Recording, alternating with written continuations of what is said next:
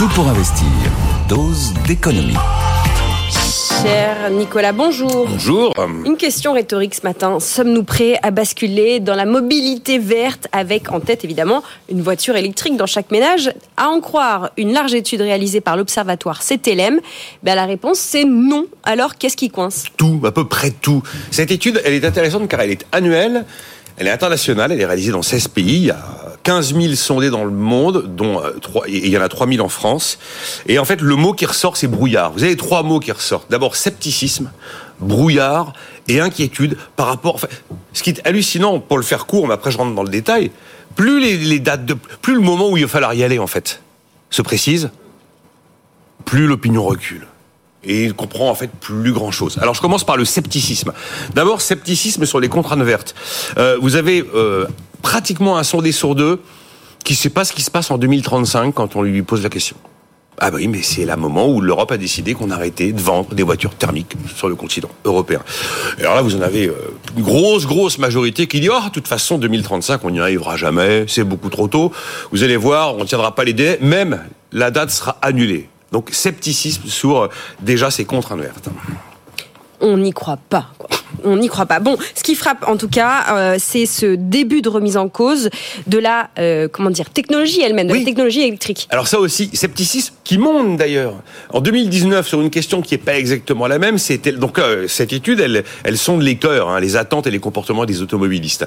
Et donc cette étude en 2019, vous aviez trois quarts des sondés qui disaient mais bien sûr, l'avenir de la voiture, c'est l'électrique. Eh bien aujourd'hui, en fait, vous n'avez plus que 40% des sondés qui pensent qu'on a fait le bon choix avec l'électrique pour euh, répondre aux enjeux climatiques. Donc plus ça avance, moins on est convaincu que le moteur électrique est finalement la bonne solution. Après, c'est le brouillard sur les politiques incitatives. Hein. Je suis pas, je suis pas scepticisme, brouillard.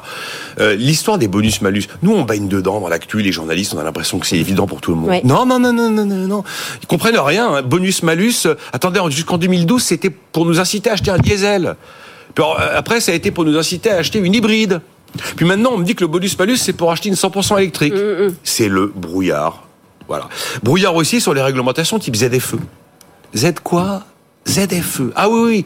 Oui, non, en fait. Vous avez un tiers des sondés qui a compris ce qu'est une ZFE et ce que ça suppose comme contrainte. Mais la zone à faible ZFE. émission qui réduit, qui restreint la circulation dans certaines grandes villes.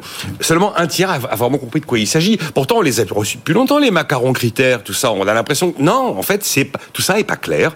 Alors après, si vous commencez à regarder chaque pays qui a chacun son, son type de ZFE et que chacun ses contraintes particulières, là, franchement, c'est illisible. Et puis, brouillard encore sur... Mais du coup, attendez, euh, je, je choisis quelle voiture, moi?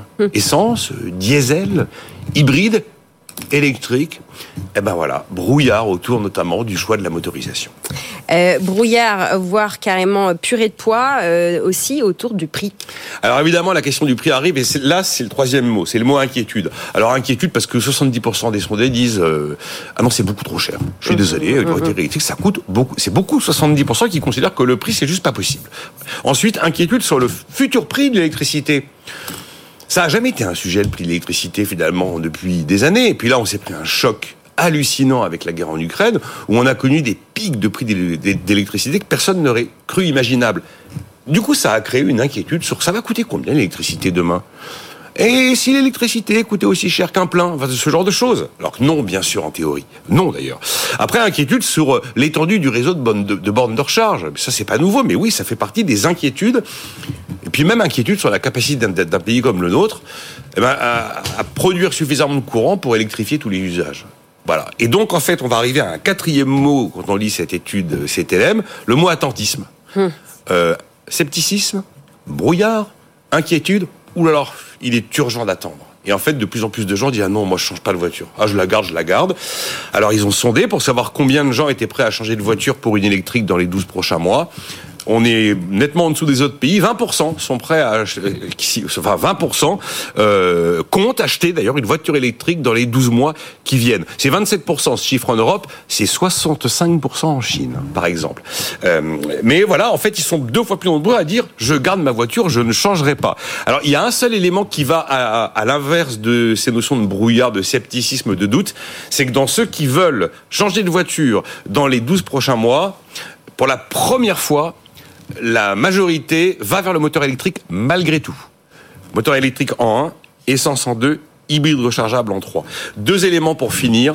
Euh, cet élève insiste sur le fait que la puissance publique, sur cette histoire de mobilité verte, de bascule dans un nouveau monde plus cher, c'est vrai, bourré de brouillard, d'incertitude, de scepticisme et d'attentisme, la puissance publique doit être beaucoup plus claire qu'elle ne l'est aujourd'hui, et elle doit être d'une stabilité sans faille dans les choix. On peut pas décider qu'on fait la ZFE un coup, mais finalement on va la reporter, mm, on mm, verra, puis finalement on va faire une dérogation. Plus personne en fait n'y comprend rien. Et alors un élément qui leur permet d'imaginer que les choses pourraient s'apaiser, parce que j'ai envie de dire que c'est presque un peu conflictuel en fait, tout ce qu'on lit là, c'est de se dire, quand on aura lancé le leasing à 100 euros par mois, qu'ils viennent de l'État ou qu'ils viennent d'ailleurs de la même manière à quasiment au même prix de constructeurs euh, privés, probablement que ce leasing à 100 euros par mois va débloquer pas mal la situation et sacrément accélérer la transition. Mais c'est pas une certitude, ça n'est qu'un pari. Et eh ben voilà, plus on avance vers le vert, plus on recule vers le vert. Voilà, ce triangle des Bermudes de l'électrique entre scepticisme, brouillard et inquiétude. Et attentisme. Et, oui, alors du coup, un carré des Bermudes. Merci beaucoup, euh, Nicolas Dose, pour cette euh, dose d'économie quotidienne.